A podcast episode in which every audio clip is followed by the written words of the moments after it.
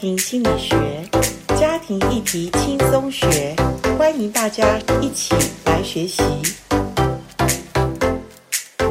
欢迎来到家庭心理学。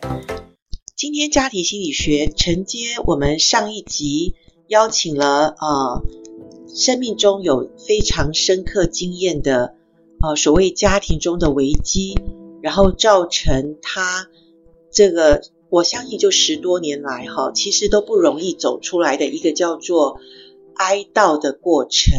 那当然，他是我十年前认识的一个好朋友，Selina。Selina，请你还是一样跟我们听众朋友打个招呼吧。嗨，大家好，Selina。OK，Selina，上一集呃，我们访问你，就说先生就是在一个半月内就从诊断呃癌症的末期到他真的离世。你也做了很多，呃，当时你应该做到陪伴丈夫，让孩子能够一一的跟爸爸道别。那当然，我觉得不容易的是，你必须要挺住，因为你说上有两个老人家，下有四个嗷嗷待哺的孩子，都需要你，然后至少把经济、把家庭的这个呃丈夫的事业能够承接下来嘛。所以，呃，我想问一下，一般来说，危机发生的时候，我们有一种叫做创伤后症候群，是，因为人有压力，就像那时候越战哈，越南战争，美国的兵哈派去打仗，当时枪林弹雨之下，他没办法反映自己的情绪，因为太危急了。如果你有反应的话，你就自己可能生命都要危险。我觉得人在这种危机当中，可能就压抑自己的情绪。面对生命中要面对的困难、压力问题，谈谈一下，呃，当时你有没有就说面对压力的时候，有的身体的反应或心理的一些不容易的地方？哦，我记得我先生过世这些礼拜之后，然后隔天我老大就就离家去念书了，然后还有三个孩子在家，所以哦，我就开始很明显的就。呃，应该是没有办法睡觉。我每天晚上就躺在那边等着，等到天亮这样子。这样持续了几天以后，我觉得不行了，因为我白天都要做事，也蛮蛮忙的，所以我就，而且我准备要出国，要去大陆的工厂，所以哦，我就去看医生，拿了药，安眠药，然后晚上就睡得非常好。那我吃了一个礼拜以后，呃，这个医生是我认识，他跟我说，这个药对我来说现在的状况是最好的药。这个药会上瘾，所以我就又吃了呃大概一两个礼拜，我就我就想把它停了，因为我要出国，我也带带不了那么多的药，所以我就把它停下来了。那这个中间其实呃常常心里面还是会有呃晚上睡觉的时候也是会呃呃脑袋瓜就会有很多的画面出来，可是这个画面大概原则上都是工作上的或者是孩子上的。呃，我觉得我那个时候是完全没有时间，我觉得我也没有。呃，没没有办法去去爱上，没有办法去想一想你到底情绪如何，你你到底在担心或者愤怒或者失望，甚至就是觉得痛苦的那种感觉，你可能都必须压抑下来。是，它浮上去的时候，你就必须要呃否定它或者不去碰触它。是是是，我就是呃原则上白天我就装的好像都没有事情，我就我觉得我把它切割掉了。到了晚上呢，我就我就会自己一个人在房间哭，对，就情绪，我觉得情绪也是要一点宣泄。那我我是一个非常爱哭的人，所以我我大概那个时候每天晚上都会哭这样。OK，那当然哭是最基本的哈。那如果不哭，我相信你身体一定受不了。那你刚刚已经说了，你必须要看医生，然后也需要吃一些睡觉助眠的药。那不吃的话，眼睛张的可能等天亮了哈。是是。那当你不吃药的时候，那你怎么去面对？就说又又可能有有一些所谓像像忧郁症的那种状况，然后又必须要去面对生活中需要去面对的事情，那你怎么办？哦，我就是说，当然我们基督徒基本的祷告，然后我就会很早起床，我就会去一直去走路，就是把那个体力啊把它消耗掉，或者是晚上。呃，吃完饭我出去走路，我就从那个时候开始，呃，就是培养自己运动的习惯。那我培养运动的习惯最重要是，我怕我自己万一怎么了生病的话，就是跟我先生一样，一下就走掉，那这个孩子家里就垮了。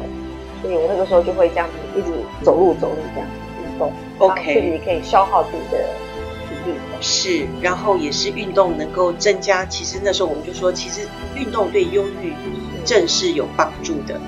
哦，那就是它可以让我们的血清素上来嘛。现在你好像都维持这个习惯，从过去到现在。是是是，十几年来我都都就都一直走路。可是我那时候不懂，说走路可以。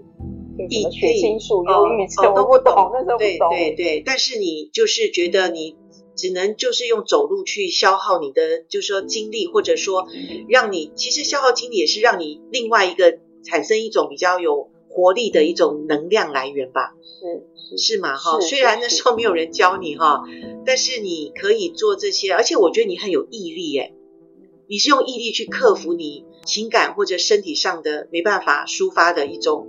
状况是吗？是，是真的，是是哦，那那真是女人的韧性，女人的韧性非常的强。为了孩子，为了孩子，为了家，为了家，不能倒下去，不能倒，这个家就靠你撑住了。对，一定要撑着。是是，孩子太小。对，那我想，即便是这样，呃，因为我们说创伤后压力症候群，一般来说有五个。无法的症状，那我们一一的让你来厘清看看，你到底完全都能够从这个创伤症候群离开要有多少时间？像无法处理情感情绪的问题，或者无法分辨，呃，所谓过去现在，也就是说噩梦连连，然后一直的好像在无法控制的情况下做噩梦，哈，惊醒起来。或者说没有办法动弹，也就是说，有的人就是好像麻木感，或者说有有一种一直觉得有失败或者寸步难行的感觉。那第四种就是无法学习，也就是说，生命失去了盼望，人际关系都没办法建立。再来就是无法面对，好像鸵鸟一样把头埋在土里面。那刚刚你已经谈了无法面对情绪嘛？是。那对于噩梦连连那些或者惊醒。我没有惊醒，可是睡不着，就是睡不好，睡不好，睡不好。OK，就觉得好像心里呃胸口很闷这样，是是，就觉得有事情好像一个石头压在那边。没错，OK，可能有时候会觉得呼吸有点不舒服，不顺畅的感觉。是是，其实有点恐慌啊，会好类似那种，有有对对，这是一定是，我觉得很以以你那时候情况，我觉得是蛮。合理的，好，那是人受了那么大的压力、惊吓，哈。对。那当然，我我知道你后来还是白天要去上班工作，而且还要出差好多次。对，我那个时候几乎每一两个礼拜就要一定要都出国一次。哦。所以你没有办法无法动弹嘛，你必须要常常 对拎了那个行李就要往外走。对，我记得有一次就是行李刚回到家，然后睡个觉换个行李，隔天又出门。哇，真是常常出门，难为你了，真是不容易。那所以你必须生活，就是让你没有办法去去想要想那么多，或者说什么失去盼望，人际关系没办法再建立，因为你必须面对很多的厂商客户，所以这些东西就也是其实也是另外帮助你去克服这种所谓压力症候群的一个问题。是是是，其实我那个时候，其实我是一个很非常恋家的人，就是出门做生意对我来说是非常困难的。我刚开始是非常痛苦，所以我后来就把我自己的想法改变了，我就把它想说，反正我出国我就当做去玩这样子。哦。Oh. 我就我就觉得说，反正不管我到南美或者到欧洲，我就觉得，哎，我就是来。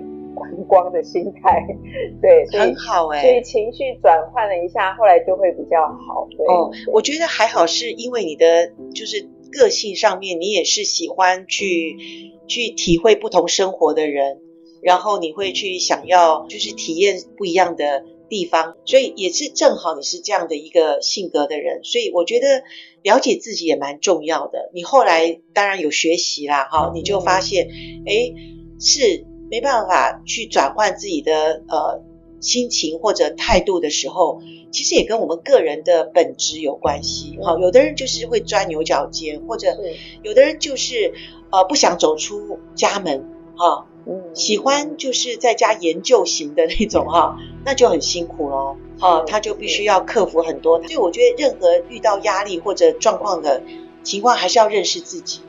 啊，从自己特质上去改变去走吧。那正好你是一个呃美食家，你是一个生活家，所以在那个虽然有一些呃环境中是辛苦的地方，但有所选择的时候，你还是往自己可以选择的方面去想。是，就所以这时候我觉得也是呃勉励听众朋友，就是说呃我们知道我们自己的特质，然后我们往我们自己可以去发展、去去。转化的那个方向去走，其实也蛮重要的。那第五个就是无法面对。其实你曾经说你真的没办法面对，那是什么情况？呃，因为呃，我上一集也提到，就是我我跟先算是远距嘛相处，所以呃，他过世以后，我家里的东西，他的东西我都没有碰，他的衣服啊，或者他的白色啊，他的照片啊，我全部都没有碰，不敢碰，不敢，我觉得不愿意碰，也不想碰，也不愿意。也不愿意去碰，是总觉得碰了以后要你要去面对，他是真的不在这个世上的那个那个那个很沉重，我觉得我没办法负担。所以我们还是有一点就是幻想吗？还是说我们还是不愿意面对这个真正他已经离开世界的这个事实？对，我觉得是逃避，就像你刚刚那个有写那个鸵鸟，像鸵鸟被埋在沙土里面。对对对，我觉得我就是有点这样子，对，就是把它就是。对于他真正离开家里的东西，我是什么都没碰。是，然后就是说有点带有虚假的盼望，是认为问题自动会消失，就觉得好像东西没动，他就好像还活着的感觉。OK，对，就是在你的情感上或者感受上，你觉得他在，然后但是你还是可以处理生活中的事情。是，是，OK，生活中对，所以我们说创伤后压力症候群要把这五个。完全的症状能够消失，还需要好长的一条路哦。是啊，是不是？是。所以到你可以面对先生，就是说要整理他的一些东西，该丢的丢，该留下来的留下，要多久时间呢？我大概十年。有十年哈，对对对，我也听过一些好朋友，就是至少个四五年，他因为都是感情都是有有存在的嘛，然后而且走是突然的，最重要是没有给我们。呃，生还者有一段时间去消化，好、啊、去面对这个突然一个那么亲爱的人不在的这个时间，面对无法去处理问题的这个，我觉得当下是一个很合理的时间啦。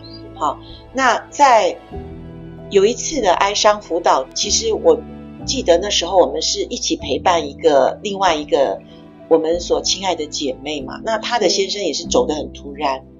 我记得那一次。你也在那个辅导室里面，哇！你几乎用完了一包的卫生纸。对啊，我每一次都用用好多卫生纸。对，我觉得我之前是呃，就是先生过世，我觉得我有分几个期哈。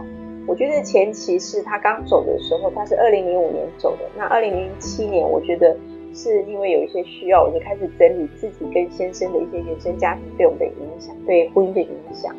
那后来呢，我觉得，呃，我就是呃处理了，就是呃，就是自己会去整理更多的呃自己的问题、人生的问题，然后再来就后来就有参加林老师的这个读书会。我觉得这个读书会呢，就是让我真正把之前情绪整个一泄一泄而出了。对，就是呃，我整理了很多，可是。最重要，最后你要怎样疗愈？怎么样把这个情绪，真正那个哀哀悼的那个情绪，我觉得是最后在那个读书会。所以我那个时候读书会每一次都是，呃，一直哭一直哭，因为我很爱哭，所以就每一次都用了半包多的卫生纸，都我一个人哭最多。对，但是也是很棒的是，你真的能够呃说出或者去厘清当时。真的是埋在很深很深的土里面的东西，把它见光了，哈，然后愿意去分享，然后愿意去呃知道，其实当时有一些紧迫的事，没办法去处理的事，情绪里面带有那个呃愿意去面对，所以这样子带来一种，我相信是一种能力，就是那个能力就是可以走出来，可以去面对。是而且你呃可以去知道其实未未来你也可以同理很多同样走过的人，因为这没有办法一下子就告诉别人说啊，你的丈夫、你的太太、你的亲人是到上帝那边好的无比，我们不需要太哀伤哈。其实即使呃有血有泪的耶稣基督自己在地上三十年的时候，他到了那个押沙路的坟墓前，耶稣哭了哈。圣经也讲，所以哀伤这个部分，我倒是觉得是上帝形象的一种反射啦，好，也是我们人之常情。所以真的在呃劝大家有信仰的人，在我们去安慰别人的时候，呃，真的有些话，我们还要考虑一下。如果我是当事者，我需要听到的是什么？我需要听到的安慰是：你真的好不容易哦，面对这么亲的人，这种离世的方式，真的是任何人都很难去接受。我我想同理是很需要去，好，真是我们是不是有学习有学习，还有就是有能够去知道当事者的这种。心态嘛，嗯嗯嗯，对。我那个时候其实呃，我觉得我我蛮感恩，就是我们小组有好多个医生，就他们可能有受过一些训练，所以他们呃，就是圣经上很多安慰的话，他们并没有跟我说。OK。一次他们就是想要把我拉出来呃吃吃饭来聊天，所以故意选了一个餐厅在我们家楼下，OK。就就硬把我拉出去一起吃饭，可是呃去了以后嘞，就没多久。我就又哭了。那哭的原因是那天刚刚好，全部人都是夫妻。哦，你们小组里面的人。对，那天去的时候全部都是夫妻，就我一个。大家想要安慰你。对对对对对，结果变成。可是那个场景让你更勾起你，大家都是一对一对。对，可是你是哦，讲到这边，我们 Selina 现场已经掉眼泪了哈、哦。那实在是，因为这就是哀伤，其实有跟我们依附。关系是有相当深度的关系，因为呃，你知道我们也有人做过这种哀伤辅导的依附理论，那种呃，曾经有一些母灰雁，它失去了它的配偶的时候，他是不断的不眠不休的日以继夜的四处寻找他的配偶，然后会发出一种特殊的那种声音去。呼唤他的配偶。其实我相信，Selina，你那时候，其实你的内心也是在呼唤你的亲爱的老公。嗯，也许吧。因为他怎么走的那么突然？哈、哦，对。然后又是无声无息的，让你就觉得生命中有这么重要的人去消失了，没办法。去挽回的一个这么残忍的事实，这是我们生命中一个非常失落的一个经验。有的人说，配偶的失落代表一些意义，哈，譬如说，我们说，呃，有的人是说，丈夫的离去代表的可能是精神的依靠失去了，或者是呃失去了经济的来源，或者失去了一个家庭的厨师。或者家庭的司机，就是它代表的意义，每个家庭有不一样。那我可以问一下吗，Selina？如果我现在突然问你哈，你觉得丈夫的去世或者离开代表的意义是什么？我觉得，因为呃，我的家庭是从小父母就就离婚了，所以对我来说，我的成长是很孤单的。那我觉得我结婚以后嘞，我先生跟我公公给了我一个呃归属感，是给给了我一些安全感，是。所以呃，而且我虽然跟先生远距，可是我们几乎每两天都会都会讲电话，就讲很久，通常都会讲一个多小时，我们总是有讲不完的话。所以呃，当他走的时候嘞，我就会我就会觉得好像一个更深的孤单感的，对。就觉得好像嗯，也是被抛下的感觉，被抛下的感觉。嗯，OK，就是你明明在找一个生命中可以依附的人，可以弥补儿时的创伤的人，可是他却很快的就让你没有办法依靠。对对，就是你也没有人可以讲话。对，因为以前我们几乎每每两天就会叽里呱啦一直讲话。他在生病的时候，在住院那一个多月，我们也是呃每天就是一直讲一直讲。对，白天的话就一直讲话。是是，就是一个长期以来的习惯了。呀，是没错。那虽然事情已经过了十多年，今天我们在谈这件事，依然呃会勾起 Selina 其实心里面有很多的，还是有悲伤的感觉，因为那个悲伤来自于生命中的失落，也源自于呃最深的依附的关系。呃，离开，那当然，这最根源的就是所谓爱哈。那因为爱会让我们内心的脆弱就呃激发出来，因为爱，所以我们的心才会变柔软。所以我相信，一个会哀伤的人，其实他是一个心里非常柔软的人，因为能够触动他在生命中最深处就是。去怀念那个他过去曾经生命中这么相依相靠的人，而且这么的留恋在他的心里面。好，那即或是呃时间，当然你说会减轻这个呃所谓哀伤的这个感受，但是它永远不会消失的，它永远在你的生命中留下一个角落，角落，对，你要去怀念它。是。啊，随时可以怀念，随时怀念。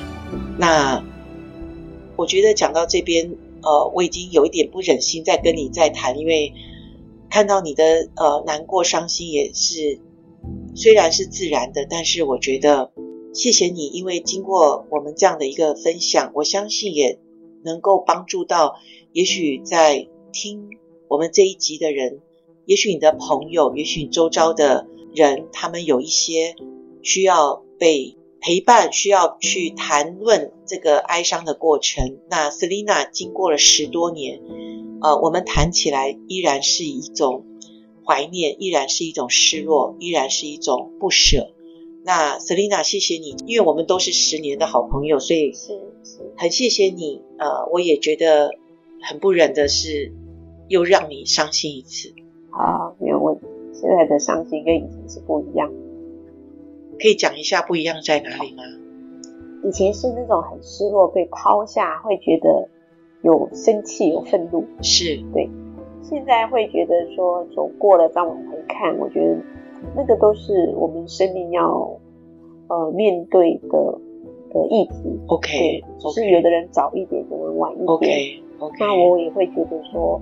我早一点碰到，我觉得上帝一定是让我可以有这样的经验，到时候可以去帮助别人或陪伴别人。OK，我会觉得其实这个都是生命的经验，不用太介意太太多。OK，好，谢谢你，谢谢你，谢谢听众朋友。我们下一集还要再来谈哀伤辅导有什么帮助我们的地方。好，谢谢你，Selina，谢谢，拜拜。